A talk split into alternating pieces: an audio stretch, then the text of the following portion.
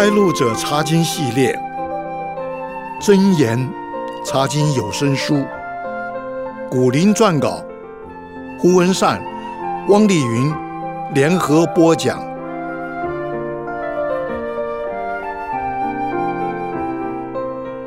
亲爱的弟兄姐妹平安，我是文善，我是丽云，弟兄姐妹好。上次我们已经查考完真言第八章里的第一段经文。这次我们要接着查考这一章的第二段经文，箴言八章六到二十一节。在这一段经文里面，对智慧有非常精辟的介绍。请丽云先读第六到第八节。好的，箴言八章六到八节，你们当听，因我要说极美的话，我张嘴要论正直的事，我的口要发出真理，我的嘴憎恶邪恶。我口中的言语都是公义，并无弯曲乖僻。在这里，智慧发出命令说：“你们当听。”使我们联想到启示录的记载，使徒约翰在异象当中听见主耶稣一再发出命令说：“圣灵向众教会所说的话，凡有耳的就应当听。”丽云，为什么要听智慧的话呢？这里写到，因为智慧说的是极美的话，论的是正直的事。对，比较浅白的意思是，智慧所说的全是正确合宜的话。还有智慧发出真理，憎恶邪恶。发出这个字眼，在旧约原文希伯来文有深思熟虑的意思，表示智慧所说的不是顺嘴溜，随便说说。而是经过思考、经得起考验的真理。智慧既然憎恶邪恶，所以当然就不会提到有关邪恶的事。请你说说看，有哪些是属于邪恶的事？比方说不公平、不真实、出歪主意、陷害人等等，都是邪恶的事。没错，智慧根本不提这类的事。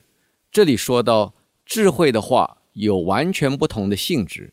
它是公义的，没有歪曲的，真实无伪的。谁是有智慧的人呢？请你接着读第九、第十两节。箴言八章九到十节：有聪明的以为明显，得知识的以为正直。你们当受我的教训，不受白银，宁得知识胜过黄金。有聪明的可以说是有见识的人，而得知识的可以说是。通达的人，如果要他们在智慧的教训和黄金白银之间做选择的话，他们会选择智慧的教训。为什么呢？答案就在第十一节。箴言八章十一节，因为智慧比珍珠更美，一切可喜爱的都不足以比较。珍珠也可以被翻译为红宝石，意思是智慧的价值。比人所喜爱的一切珠宝更可贵，因为地上的财宝虽然美好，但是得到智慧就得到了永生的福气，不会受到肉身死亡的限制，是更有价值的。丽云，你能为这点提出理由吗？能，因为拟人化的智慧预表了主耶稣基督，人有了他就有永远的生命。对极了。接着，在箴言八章十二到十四节那里，对智慧的特性有综合性的描述。我来读箴言八章十二到十四节：我智慧以灵明为居所，又寻得知识和谋略。敬畏耶和华，在乎恨恶邪恶。那骄傲狂妄并恶道以及乖谬的口，都为我所恨恶。我有谋略。和真知识，我乃聪明，我有能力。这里说到智慧的特性，包括有灵明、有真知识和谋略。智慧也恨恶邪恶的事，还有智慧最明显的表现是敬畏耶和华。所以，凡听从智慧的人都会像这样。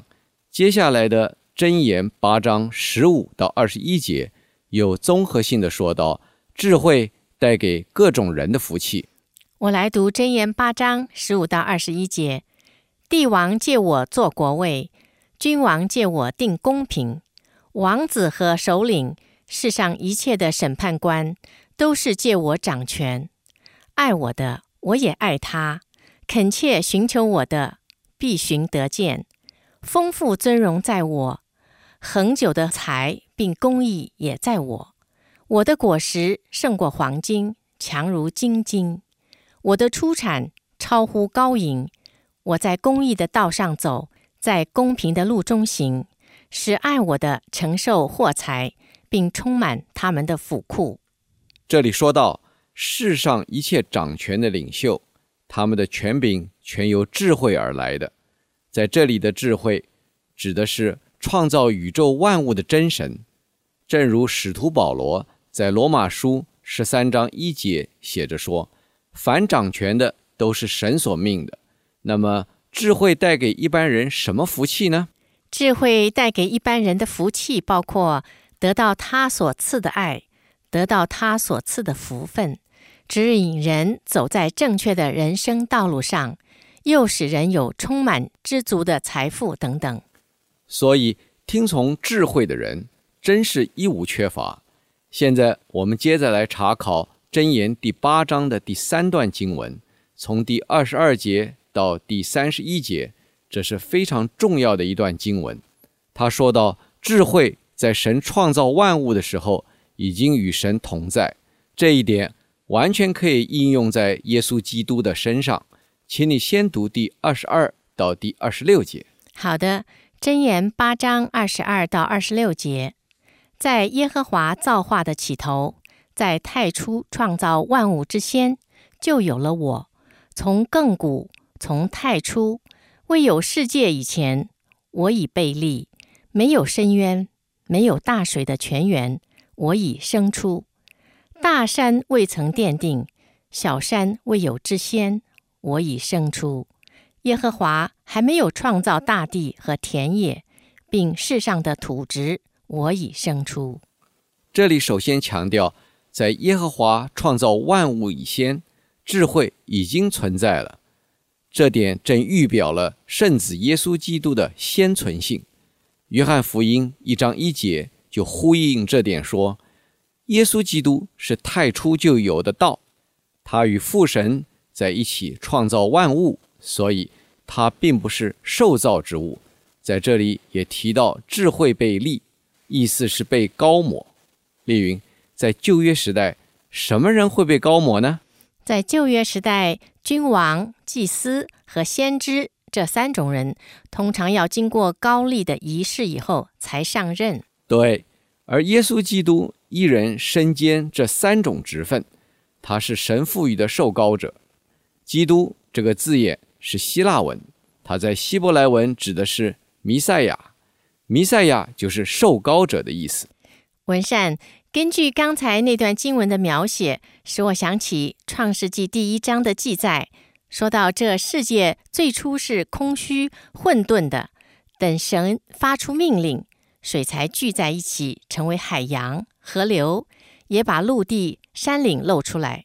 然后，神又使土地成为田野，可以栽种植物来喂养动物。是的，你也会发现“我已生出”或者“我已被立”这样的句子，在这段经文里面出现过四次之多。他强调，无论神的创造进行到哪一步，智慧都存在，参与创造的大功。请你接着读第二十七到三十一节，《箴言》八章二十七到三十一节。他立高天，我在那里；他在渊面的周围画出圆圈，上使穹苍坚硬，下使渊源稳固，为沧海定出界限，使水不越过他的命令，立定大地的根基。那时，我在他那里为公师，日日为他所喜爱，常常在他面前踊跃，踊跃在他。为人预备可住之地，也喜悦住在世人之间。这里的他，仍然是指创造天地万物的神。这里所说的画出圆圈，意思是立定界限。在旧约的其他书卷也有类似的描写，比方说在以赛亚书四十章二十二节写着：“神坐在地球大圈之上，地上的居民好像蝗虫。”约伯记二十六章七节也写着说：“神将北极铺在空中，将大地悬在虚空。”所以，当人类早年还在争论到底大地是方的还是圆的的时候，圣经早就告诉人，大地是悬在空中的圆球。文善，穹苍坚硬，这种说法也挺特别的，不是吗？是的，我们举头望天，看见云，觉得它是轻飘飘、软绵绵的。不过，如果我们知道神给云的指令，就会有不同的看法了。请你说说看，云有什么任务？云被神安排在天上，负责控制雨水，使雨水适时降下来。神把水包在云里面，云却不会破裂。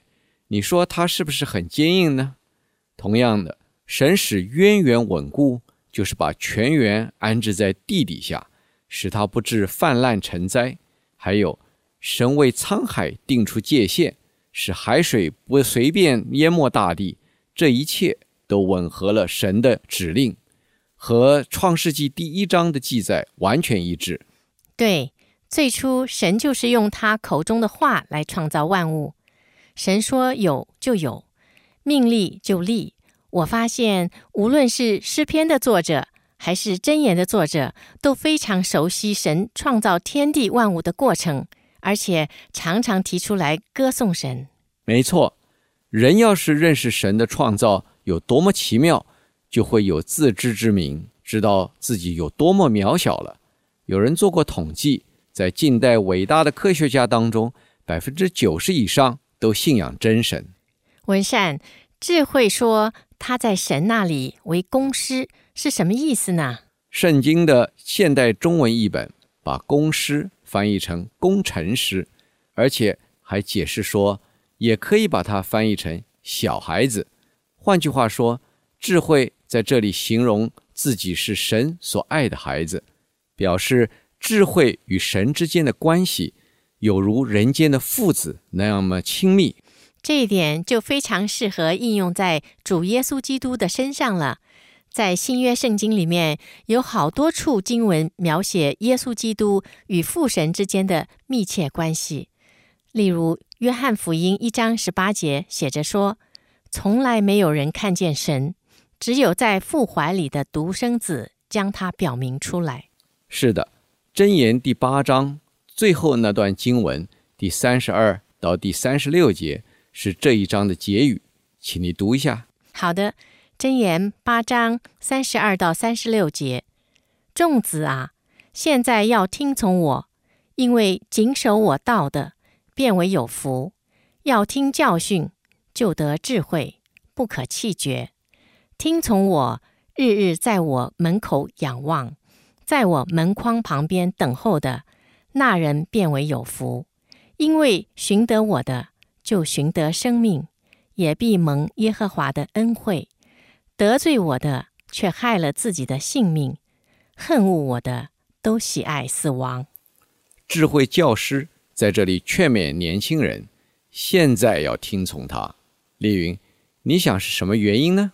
因为智慧在前面已经对自己有过很多的介绍，他也清楚表明了他与父神之间非常密切的关系，所以人现在应该可以信任他了吧？没错，主耶稣就曾经对跟随他的人说过：“你们信神，也当信我。”而且智慧还保证说，那些像好学生一样每天守候在智慧的门口，而要得到学习机会的人。是有福的，因为他们不但会得到智慧，而且会得到生命。至于恨恶智慧的人，智慧教师用了一句幽默的话说：“恨恶我的都喜爱死亡。”换句话说，他们的结局是死亡。正如约翰一书五章十二节指着耶稣基督所说的：“人有了神的儿子，就有生命；没有神的儿子，就没有生命。”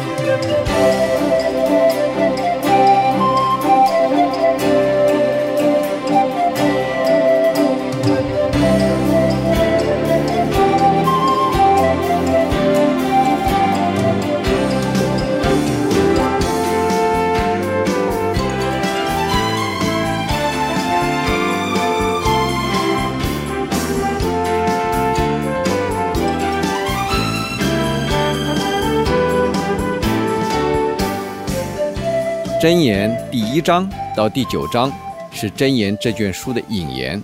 现在我们要来查考这篇引言的总结，也就是箴言第九章。在这一章里面提到两个筵席，他们之间有很强烈的对比。我知道其中一个是智慧所摆设的筵席，另外一个是愚昧的妇人所摆设的筵席。对，因为“智慧”这个字眼在旧约原文希伯来文是阴性的，所以有圣经学者把这两个筵席说成是智慧妇人的筵席和愚昧妇人的筵席。不管怎么说，反正就是有两个完全不同性质的筵席摆在人的面前，给人去做选择。我们可得谨慎小心，千万不要选错了才好。是的，现在我们先来查考智慧所摆设的筵席，记载在第一节到第六节。箴言九章一到六节：智慧建造房屋，凿成七根柱子，宰杀牲畜。调和脂酒，设摆筵席，打发侍女出去，自己在城中至高处呼叫，说：“谁是愚蒙人，可以转到这里来？”又对那无知的人说：“你们来吃我的饼，喝我调和的酒。你们愚蒙人要舍弃愚蒙，就得存活，并要走光明的道。”这里说到。智慧所建造的房屋立了七根柱子，在古代，房屋越大，要立的柱子就要越多，才能支撑得住。七在圣经里面是表示完全，所以七根表示很多，也表示很完全。例云，智慧怎么样预备他的筵席呢？智慧在屋子里忙着宰杀牲畜，调和美酒，又做饼，预备丰盛的筵席。而且他还打发侍女出去邀请人来赴宴。侍女用的是多数，表示派了很多婢女出去邀请人。智慧自己也没闲着，他到城中最高的地方去呼叫，让尽量多的人可以听见他的邀请。由此可见，智慧的房屋真的很宽敞，他也非常诚心的在邀请人。是的，这点让我们联想到拟人化的智慧。所预表的耶稣基督，他为人类所预备的救恩，就是足够拯救一切相信他的人。列云箴言的作者指出，智慧特别邀请什么人呢？智慧特别呼唤愚蒙人和无知的人来赴他的筵席，这是非常有爱心的举动，不是吗？就像主耶稣说过的，他来是为了寻找拯救失丧的人。而不是来召唤那些自以为意、自以为聪明的人。换句话说，一个人要是肯谦卑，承认自己走偏了路，愿意回头去赴智慧的研习，他就会开始蒙受智慧了。对极了，愚蒙人所缺少的就是见识和周全的思想，所以智慧呼叫愚蒙人来赴他的筵席，这样愚蒙人就不会再那么无知。而变得有见识，结果也会像这里所说的，就得存活，并且走在光明的道上。接下来的箴言九章七到九节，把自以为义的人和真正的义人加以比较。我来读一下经文：箴言九章七到九节，指斥亵慢人的必受辱骂，责备恶人的必被玷污。不要责备亵慢人。恐怕他恨你，要责备智慧人，他必爱你；教导智慧人，他就越发有智慧；只是一人，他就增长学问。这里的亵慢人就是心骄气傲的恶人，这种人非常骄傲，自以为意，不肯接受别人的指正，反而辱骂指正他们的人。但是智慧人和真正的义人正好相反。他们有受教的心，愿意谦卑接受别人的指正，并且感激指正他们的人。丽云，结果怎么样呢？智慧人和艺人因为肯接受别人的教导和指正，结果就变得更有智慧、更有学问了。没错，我相信有过这种经验的弟兄姐妹都会乐意接受神和属神的人所给予的劝告和指正。使自己成为真正的智慧人。接下来的箴言九章十到十二节又再次重复这卷书的主题，请你读一下。好的，箴言九章十到十二节，敬畏耶和华是智慧的开端，认识至圣者便是聪明。你借着我，日子必增多，年岁也必加添。你若有智慧，是与自己有益；你若懈慢，就必独自担当。第十节是整卷箴言的主要经节，和前面的一章七节互相呼应。开端是指最主要的原则。换句话说，如果想做智慧人，最需要做的一件事就是敬畏耶和华，好好的认识至圣者。对极了，在希伯来文里面。认识这个字眼，并不像我们平常所说的认识一个朋友那么简单。认识是指身心灵完全的契合，与神这样契合的人，必定会得到神赐的智慧。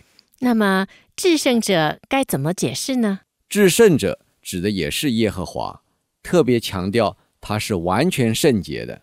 神也要求敬拜他的人要先洁净自己。才能够接近他，在这里也再次提到，如果人得到智慧，就会延年益寿。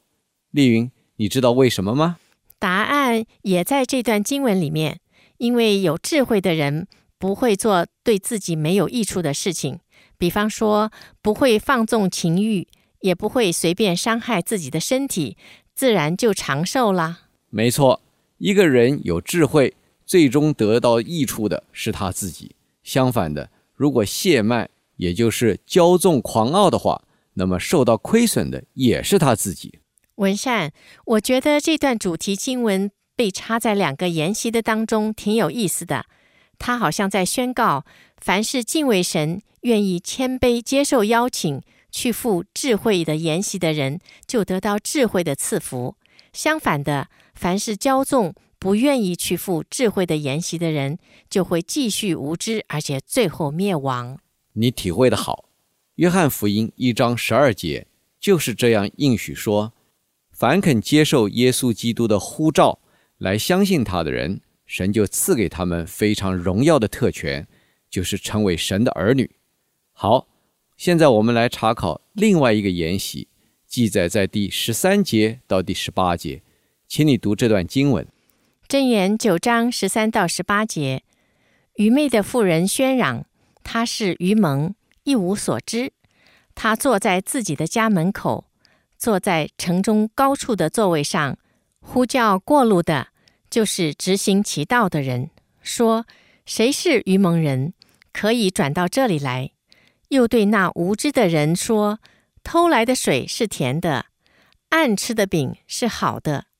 人却不知有阴魂在他那里，他的客在阴间的深处。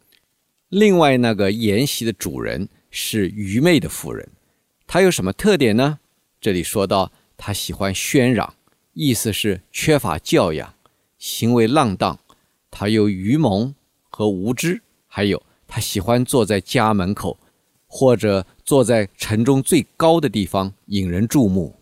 这愚昧妇人的表现很像以前查考过的淫妇，她就像淫荡的妇人那样勾引路过她家门口的人。所以智慧曾经劝告年轻人要远远避开她的住处。对，在箴言第九章最前面那里写道：拟人化的智慧非常殷勤地亲自预备筵席，而在最后这里却写道：愚昧的妇人引诱人说。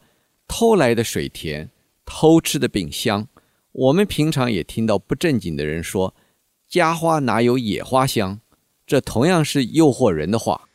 文善，这里有没有一点在暗示，愚昧的妇人就像淫妇那样，诱惑人来和他享受偷情之乐呢？可以这么说。其实，无论是偷情还是其他罪恶的事情，都有它暂时吸引人的地方，否则。就不会有那么多人上当了，但是罪恶最终会把人带到永远的灭亡里去，就像最后那节经文所写的，有阴魂和阴间等着他们。我发现愚昧的妇人和智慧一样，向所有的人发出邀请，听见的人可要好好分辨，才不至于走错了地方呢。是的，让我们来对这两个研习做个综合性的比较。丽云，你喜欢说哪个研习？我喜欢智慧的研习，不过还是让给你说吧。谢谢你。不过在真实的人生里面，你可千万不能放弃你在智慧研习上的座位哦。那当然喽，在智慧教师的研习上，去一个活一个；而在愚昧妇人的研习上，去一个死一个，千万不能走错。好，我们现在就开始来比较。智慧有宽敞的房屋，而且在屋子里面有令人满足的生活。愚昧妇人也有房屋。但是不安于室，却在门口勾引人。智慧亲自为筵席预备丰盛的食物，愚昧妇人预备的是不择手段诱人犯罪的环境。赴智慧筵席的人得到的是智慧和生命，赴愚昧妇人筵席的人得到的是愚昧和死亡。智慧和愚昧妇人一样，都在呼唤人跟从，但是参加这两个研习的结果。完全不同，亲爱的弟兄姐妹，听完比较之后，相信您知道应该怎么选择了吧？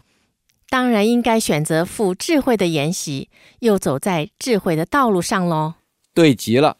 最后，我们请丽云带领我们祷告。好的，我们来祷告。亲爱的天父，祈求您帮助我们记住，敬畏耶和华是智慧的开端，认识至圣者便是聪明。我们在地上要赴智慧的筵席，将来到天上就可以赴羔羊的筵席。